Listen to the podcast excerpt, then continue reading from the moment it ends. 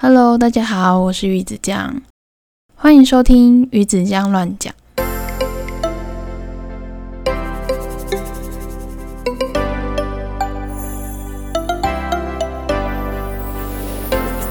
上一次跟乌鱼子有跟大家一起分享在家可以做什么，其中就有讲到可以追剧。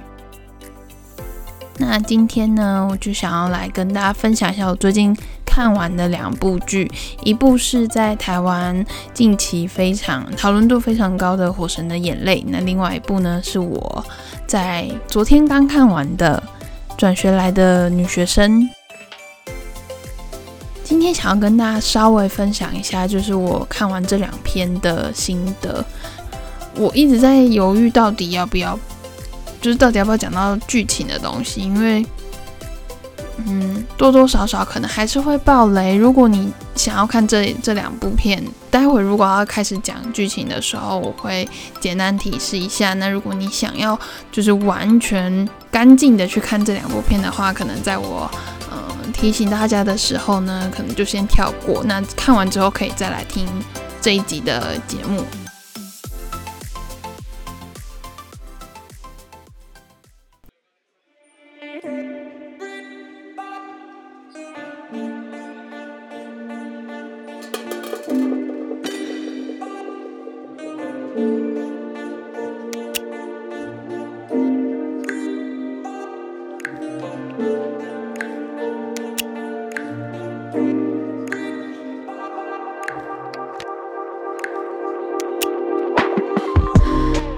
跟大家分享一下，就是在呃五月一号上映的《火神的眼泪》，它是一部台湾消防职人剧。它的呃演员有温升豪、陈婷妮、林柏宏跟刘冠廷为里面主要的角色。那在今年的五月一号呢，在台湾的各大平台还有公视上映。那我是在 Netflix 上面看的。它其实一集只有四十分钟左右，然后故事讲述的是在大园市消防局同安分队的消防队员，他们在他们每一集都会碰到一些不管是火警或者是一些有需要救援的事件。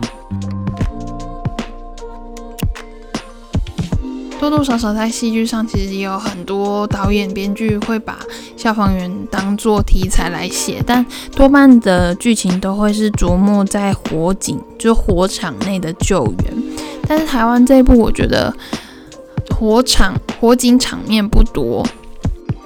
它主要它主要比较着重在角每一个角色他的心境，跟他这个职业对他对于他的生活上会带来哪些影响。还有一些像是家人们、亲友们对于这几个角色，身为消防员不同的看法，然后也会在不同的立场上，会给消防员有一些隐形的压力。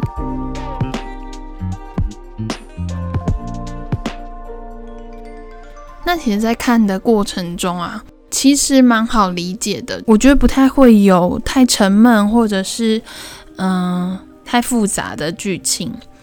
那它全部总共有十集，呃，每一个故事大概就是分上下上下集这样，就一二集是同一个故事，然后三四集是讲述同一个故事这样子。那总共只有，总共其实就是五个礼拜就播完了。那我在播完的最后一个礼拜就把一次就把一次就全部追完。那如果你担心我待会会讲到嗯剧情的话呢，其实这边就可以稍微先关掉一下喽。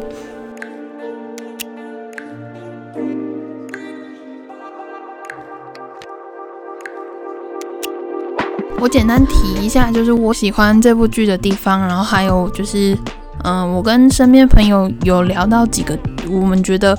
嗯，他可能会让有些人没有那么爱的原因。那我先讲我喜欢的地方好了。首先，嗯，我觉得演员在饰演消防员的那个专业度，我觉得非常的足，就是你会一度就是认为这五个人就是消防员。我觉得这这个在就我后来有去看他们的幕后花絮，然后其实这这些演员他们在正式开拍前都都有经过专业的消防训练，所以他们在演呃演绎这些，不管是呃火警火场救援，或者是说像是一般的，比如说嗯有人打一一九要叫救护车的那个状况，其实他们的所有的处置都非常的专业。当然我不是这一块的专业，但是我觉得给观众的感受是非常深刻，就是很直接的，就是嗯他的处置然后什么的，就是很流畅，而且他不会让你觉得，他不会让你怀疑他在戏剧里面的动作跟他可能他的判定，就你会真的认为他们就是一群很专业的消防员。就我我的意思是指这些演员会演到让你觉得。他们不是温升豪、陈婷妮，他们就是那个角色，所以我很喜欢这几位演员，他们真的太会演了。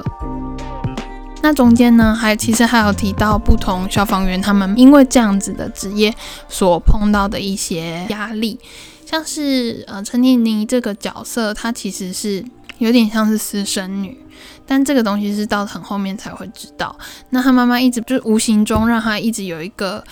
嗯，你就是要出人头地，你就是要很厉害，你就是要帮我争气。你爸爸是因为爱上别的女人，然后才逃走的。结果没想到陈妮妮后来辞掉了外商公司的工作，转行当消防员。其实这块他妈妈非常的不谅解。那其实，在中间一直就是他母亲一直都有很不理智的行为，他妈妈一直很不谅解他成为消防员，甚至会占用。比如说打一一九，就是因为徐子林在工作的时候不会接他的电话，他就为了要看到他女儿，然后就故意打一一九，然后让他去家里面。我觉得有时候家里的长辈，当你做一个他没有办法认同的工作的时候，确实都会有这样子的状况发生。那我觉得这个角色，你今天不是消防员，但你还是可以感受到那个母亲给他的那个压力，因为我我相信除了消防员之外，其实还有很多职业是不被家人认可的。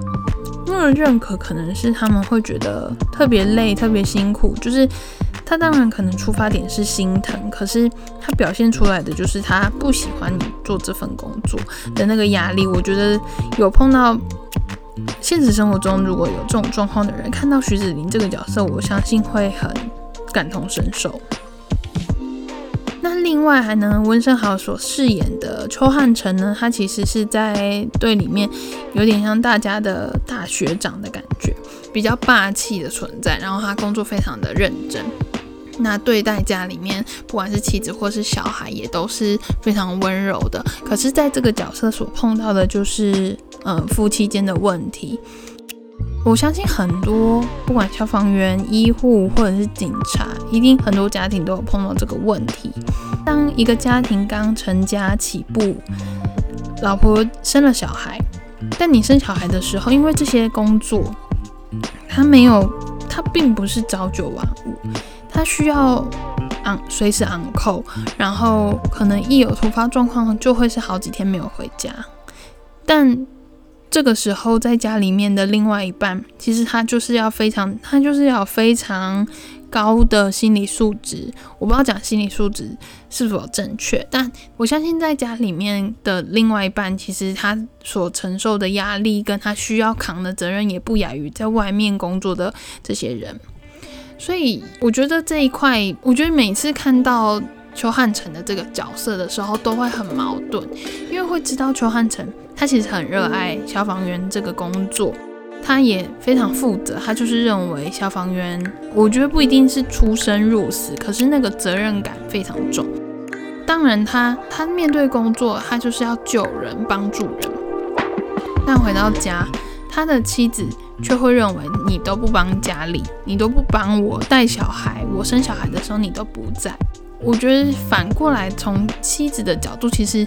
也很挣扎。就是我身为一个消防员的妻子，我其实应该要是把家里都打理好，让你在外面从出生入死的时候不会有任何的负担。但是。我觉得他的老婆演的那个情绪，我觉得也很。当然，很多网友在网络上面骂他，就觉得他怎么一直逼邱汉成。可是我觉得他演的很真实。就是如果今天，如果今天我怀孕了，我不管在生小孩的时候，或者是我碰到任何状况的时候，我都必须只有我，我只有自己一个人。那个时候是非常无助的。所以他当然也会想要支持他。我相信他一定想要，也想要当一个就是在家里面好好支持丈夫，然后把家里打理好的人。但同时，其实他也是有工作。她因为一边怀孕，然后一边要照顾家里。因为他们在戏中呢，邱汉成他们夫妻俩其实已经有一个小孩，然后他，然后妻子又在怀孕，准备要生产，所以变成妻子除了待产之外，还要再顾他们的大女儿，所以原本的工作呢就必须放弃。我觉得现在这个时代，其实相相信很多女生除了有家庭之外，当然也会希望可以兼顾到自己的工作。他这个妻子的角色在里面就非常的复杂，在他们的互动啊，或者是呃对话当中，我觉得也都可以让人家去思考，如果今天自己碰到这个问题的时候，其实应该要是怎么解决，或是怎么去调试这样子的心情，或者是认为呃丈夫或妻子哪一方。哪边其实是需要加强的，应该要做到什么事情，而另外一方则则应该是要多一点的包容，或者是怎么样的？我觉得这个角色线比较着重在夫妻间的相处，未必是哪一方的工作特别有危险性。我觉得只要两方在外面工作也都有压力，回到家当然也都有压力，所以其实我相信很多家庭都会有这种争吵磨合，但你要从中如何找到平衡，我觉得就是一个。很大的学问，那这个角色我觉得就是很能够让人家去朝这个方向去思考。那另外呢，还有一个我觉得说明到比较心灵层面的，就是张志远林柏宏所饰演的这个角色。那他看起来里面就是帅帅的万人迷，然后非常的热血。有时候也会也是那种大拉拉的个性，但是呢，镜头转到他们家，他其实是音乐世家出身，他爸爸是那种音乐系的教授，但他却选择当消防员。其实是因为他小的时候玩火，然后哥哥在那场火灾过世，那对他来说是一个很大的冲击，所以这个冲击从他小的时候就变成了一个压力。长大之后，其实。他哥哥的那个形象一直在他的幻觉里，他时不时都会，他哥哥那个形象都会跳出来跟他对话。其实前面都不是到太严重，到一直后来，他有一次处理一个跳楼案件，没有想到那个，呃，那个待救者最后还是轻生，然后走了。那他看到的那一些，因为他是最后一个跟他讲话的人，那个压力造成他后来患上了创伤后压力症候群。我觉得这个角色线也很微妙。这个角色线跟家庭的关系并不好，那他都他选择当消防员的这个举动呢，其实也是为了弥补他心中的那一个缺憾。没有想到在过程中又碰到了一个让他面临就是这么直接生离死别的东西，所以导致就是让他从谷底又再跌到深渊去。其实我身边也有像这样子有心理疾病的人，其实一开始会很难理解他们所谓的，比如说呼吸困难，或者是幻想幻听。我觉得这个角色可以一开始让你看，就是他一开始他哥哥的形象跑出来的时候，你会认为他可能就只是他自己心里面的一个嗯想象，就是就像我们有的时候可能会跟自己对话的那个概念，但到后面他。越来越加重，反而得到了那个创伤后压力症候群之后，你就会发现，其实这个疾病它是需要去被正视的。其实，在消防员的调查当中啊，其实消防员很高的比例患有创伤后压力症候群的状况。只要得到这种心理疾病，第一个最困难的就是你需要去正视它这件事情。所以在剧情里面，嗯，张志远排斥过看医生，因为他觉得他自己，他认为他自己没有问。我觉得这个角色线就是可以让大家去反思，在这个社会，其实我们现在生活压力这么大的情况下，非常多人是有心理疾病的，但很多人都会觉得你其实就是想太多，你就不要去想，你就怎么样怎么样。可是其实这个东西它是疾病，它其实不是因为思，它其实不是因为思考，它其实真的就是因为。脑内的一些东西平不平衡了，而导致它更恶化。我觉得看这个角色会让人家多一点嗯认同，不限于 PTSD 的患者，而是有更多的心理疾病，你可以去从这个角色他所演绎出来他的他所看到的他所听到的他的这些行为，你都可以去理解。其实很多心理疾病的。患者，他们的生活就是像他演的这个样子，甚至可能会更严重。面对像如果身边有这样子的朋友、家人的时候，其实你应该给予他的。除了我觉得正统的医疗之外，其实很多是需要去，我觉得更多的是谅解跟包容。对于这些患者来说，其实真的最需要就是包容，因为我们最直接的就会觉得，你为什么要想这么多？其实没有你想那么严重啊，你不需要那么害怕啊。但其实他们也知道这些东西，他们都知道，可是他们没有办法。你告诉他的这些声音，他心里面的这些声音，正向的声音，压不过他心里所害怕的那些想法。所以，其实除了正刚讲的正统医疗之外，身边的朋友的陪伴，身边家人、朋友、亲友的陪伴也很重要。另外一个就是，你必须要去了解这是什么东西。所以，这个角色，我觉得他，因为他跟父母的关系并不好。当然，他妈妈是他跟他父亲中间的润滑剂，可是其实并没有起到太大的作用。但还好，在这个角色，他其实有另外一个好朋友小辣椒。这一出戏让他可以在小辣椒这边获得一个救援、救赎，也能够让大家看完这出戏之后呢，也看到张志远他其实算是获救了，被人接起来了。那最后，最后在那四个大角色。最后一个就是刘冠廷所饰演的林奕阳，我相信在最后结局，大家看到他领便当之后，应该就会特别喜欢这个角色。他其实一开始角色的形象是比较火爆，然后脾气不好。他的这些火爆跟脾气不好，其实都还是有他的理由。例如说，像是他们在打火的时候呢，旁边就有民众去指挥，然后去质疑这些消防员没有做出最好的。没有做出最好的处置，不管是打火或者是救护。林奕阳这个角色，他其实就是比较直接，他就是认为你就是不懂啊，我可以告诉你什么样子是最专业的。那一开始大家会觉得他太凶了吧？怎么那么直接？然后难怪这样子就是。一直都不顺，比如说被议员找茬，然后去做消防机和那个稽查的时候被人家关在冷气房里面什么之类的，就是像这些事情，就是我觉得他的这个角，我相信唤起了很多人心中那个正义感，因为现其实像我出了社会之后，碰了很多事情，然后很多形形色色的人，有的时候你为了。让你自己工作顺利，让你自己好过一点，让你自己生活顺畅一点，其实你都会去迁就，就会变得圆。我觉得好听一点是圆滑，但我觉得说直接一点就是你会被这个社会同化。但其实很多事情我们都是知道不应该这样做，不能这样做，可是因为你可能受到了某些压力，你不顺着那些压力走，你会很难受。所以很多人会选择接受那些压力，接受那些明明是不对的事情。最后一最后那一集的大火灾，角色的配对安排的很好，就是林一阳最后救的那个人，就是一开始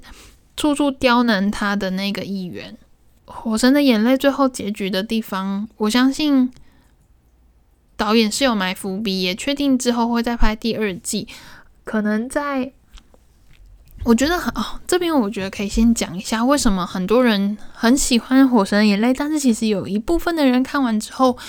并没有给予那么高的评价。粗浅的讲一下之前台湾的职人剧，就以《麻醉风暴》为为主好了。《麻醉风暴》在它的剧情安排上啊，其实到最后观众跟着角色，其实有获得某些正义，但《火神的眼泪》它给予观众。前面给予观众很多的冲击，然后很多的情绪，但最后的结局其实并没有去平衡观众前面的那些情绪，所以很多人其实看完觉得很不爽快，因为里面重要角色领便当，然后该有的正义好像没有没有获得。可是我觉得可以让大家去反思一个，就是其实，在《火神的眼泪》它里面讲了非常多。总共十集嘛，那它总共算是有五五个大事件。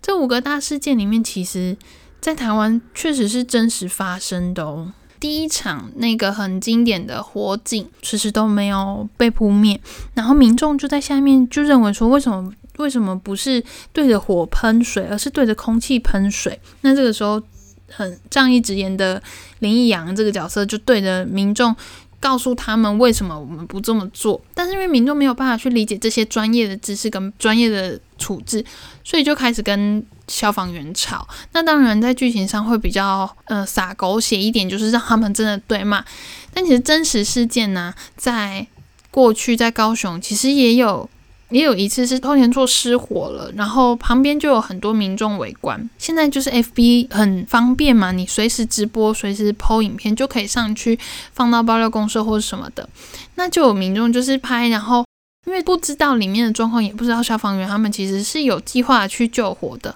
所以就认为说为什么不涉水，为什么不赶快救人，开始在那边骂。真实事件其实没有跟消防员对骂，只是后来这就是这个影片被传出来，然后他就会怀疑说消防员到底在干嘛。还有一个就是很有趣的点，是一开始林义阳其实对着民众有说，为什么不直接向着火源射水，是因为他们里面还有人员在里面做救援行动。你水射进去之后，其实嗯打火弟兄是会受伤的。那另外，除了像是比如说在呃做救护的时候啊，可能家属看来会觉得这些救护人员动作不够轻，然后觉得有点粗鲁或什么的，就会找议员投诉啊，或是找各种管道客诉，然后消防员被罚罚抄心经。在剧情里面，林义阳就是被罚抄金刚经。那在真实事件呢，其实真的有一个消防员就是。因为在救护的过程中，被家属质疑送医的时间太长，家属就跑去找议员投诉，然后这个队员呢就被罚抄心经一百遍，这也是真实的事件。另外一个就是，嗯，有一个妈妈，她的儿子就只是单纯的膝盖破皮，但他就是很坚持要救护车送医。其实救护车在处置的时候，他们当然也会看伤患的状况，再加上路上是有路况的。并不是说救护车只要开鸣笛就可以横冲直撞，在中间这个剧情呢，就有家属叫消防员闯红灯，然后导致车祸。这个我相信其实应该都有看过类似的新闻。其实这新闻真的是层出不穷，就会变成明明是救人的救护车却反被救。再来呢，就是其实最经典的，我我相信很多人看到那个最后一场。的那个火警啊，应该都会直接想到在去年在钱柜 KTV 发生的那个大火警。前面就是一连串的消防设备其实并不足够，也并不到位，安检也因为某些关系而让它通过了，但结果最后呢，导致大火造成很严重的死伤。在林森北路的那个钱柜 KTV 起火，也是后来发现其实很多呃警报器。浓烟侦测器、救生逃生口、逃生门，这些应该要是符合规定，明明就是书面上符合规定的东西，可是实际碰到这些火警的时候，完全没有起任何作用，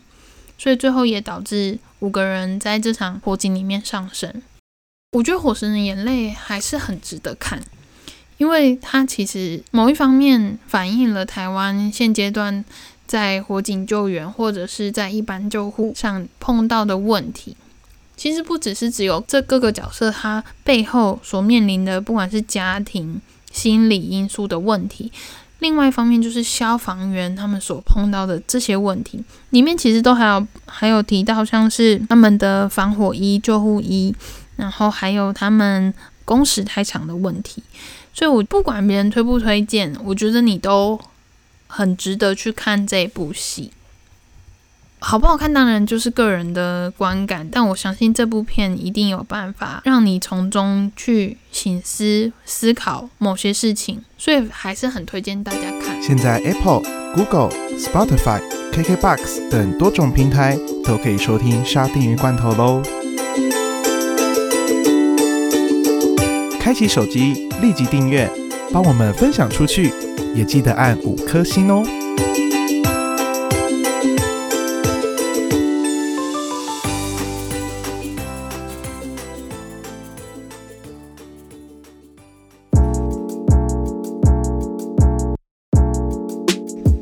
部是泰国的转学来的女生，那她主角是讲述一位名叫娜诺的神秘女孩，她每一集都会转到不同的学校去，然后去揭发这个学校荒诞、荒谬、黑暗的一些事件，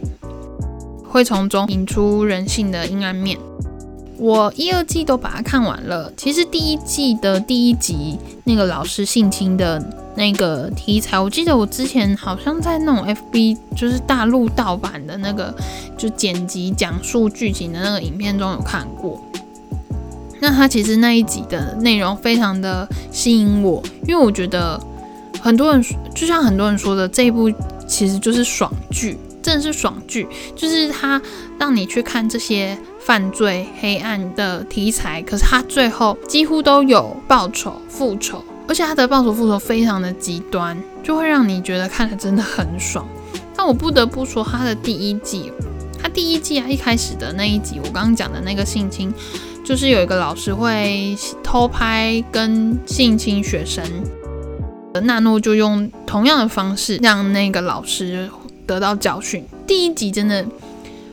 不管是车祸的流血非常血腥，或者是性爱的场面，嗯，他的性爱场面不会到非常新三色，但他整体的那个氛围会让你觉得神秘惊悚，我觉得应该是这个感觉。然后最后他他的复仇计划成功的那个爽感其实也蛮够的，因为他纳诺这个角色呢会勾引这些坏人他们内心的一些欲望。最后，他也会用相同的程度来去报复他们。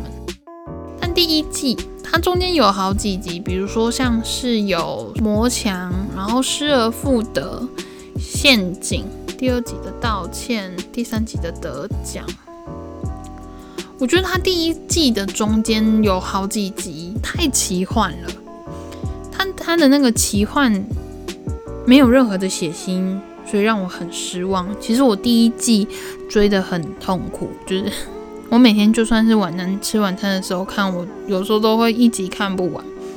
我看第一季的时候，我就觉得为什么它会红？因为第一季我觉得中间超无聊的，啊，我就觉得没有什么冲击，就是前面前面那几前面一两集给我。我觉得他他就是那种很重疾的感觉，就是他给你血腥，他给你他给你暴力的那种内容，可是后中间就非常的温和。然后就想说发生什么事，为什么会红？我想说到底红在哪里？但我看了第二季之后，我就懂了。他的第二季一集比一集还要血腥，还要撒狗血，可是他的撒狗血却又让你看得很爽。那他的第二季最后其实也有埋下伏笔，我相信他还应该还会再出第三季，只不知道什么时候。那就会再更清楚的讲述娜诺这个角色，跟他后来延伸出有一个尤里的角色，因为喝了他的血之后呢，尤里就获得了他的那个嗯超能力，然后他们两个就是一样有那种死而可以死而复生的能力，也可以操纵很多事情。看完第二季之后，其实就蛮期待第三季的到来。它第二季其实有几个我印象非常深刻，有一个是酒驾，我觉得酒驾那一集很值得一看，而且我其实酒驾那集我来来回回看了蛮多次，因为台湾也太多酒驾了，很多时候就是酒驾你可能撞死很多无辜的人，或是那种富二代可以全身而退，不会受到太多的惩罚，你顶多罚罚钱了事了。我相信很多人看到这种新闻都会非常生气。那你可以去看这一集，这一集的最后，我先卖个关子，最后真的是很过瘾。另外一集还有一个就是讲述渣男，就是让人家怀孕，但是这个男学生在学校呢，功课又好，长得又帅，然后又是学生会的会长，所以他虽然做了这么多过分的事，他就可以在学校里面好好过生活。但是那些怀孕的那些女学生呢，可能她这一辈子人生就毁了。那这边呢，其实也讲到，嗯，泰国的堕胎议题，因为泰国前几年堕胎其实都还是违法的，再加上学生学生怀孕的这个问题，这一集也非常好看。这一集我也不说它到底发生了什么事好了，因为我相信很多人应该还在追这部剧，我就不要讲得太清楚。但这一集这一集有让我呃发现。纳诺这个角色可能是比较奇幻，我觉得我可能是反应很慢吧，看到第二季的这这边才知道他可能是一个奇幻的角色。有人说她是撒旦的女儿，但目前为止这个角色其实都还没有很明确，他到底是什么东西。我相信第三季可能会有更多的线索，那就让我们一起期待它第三季。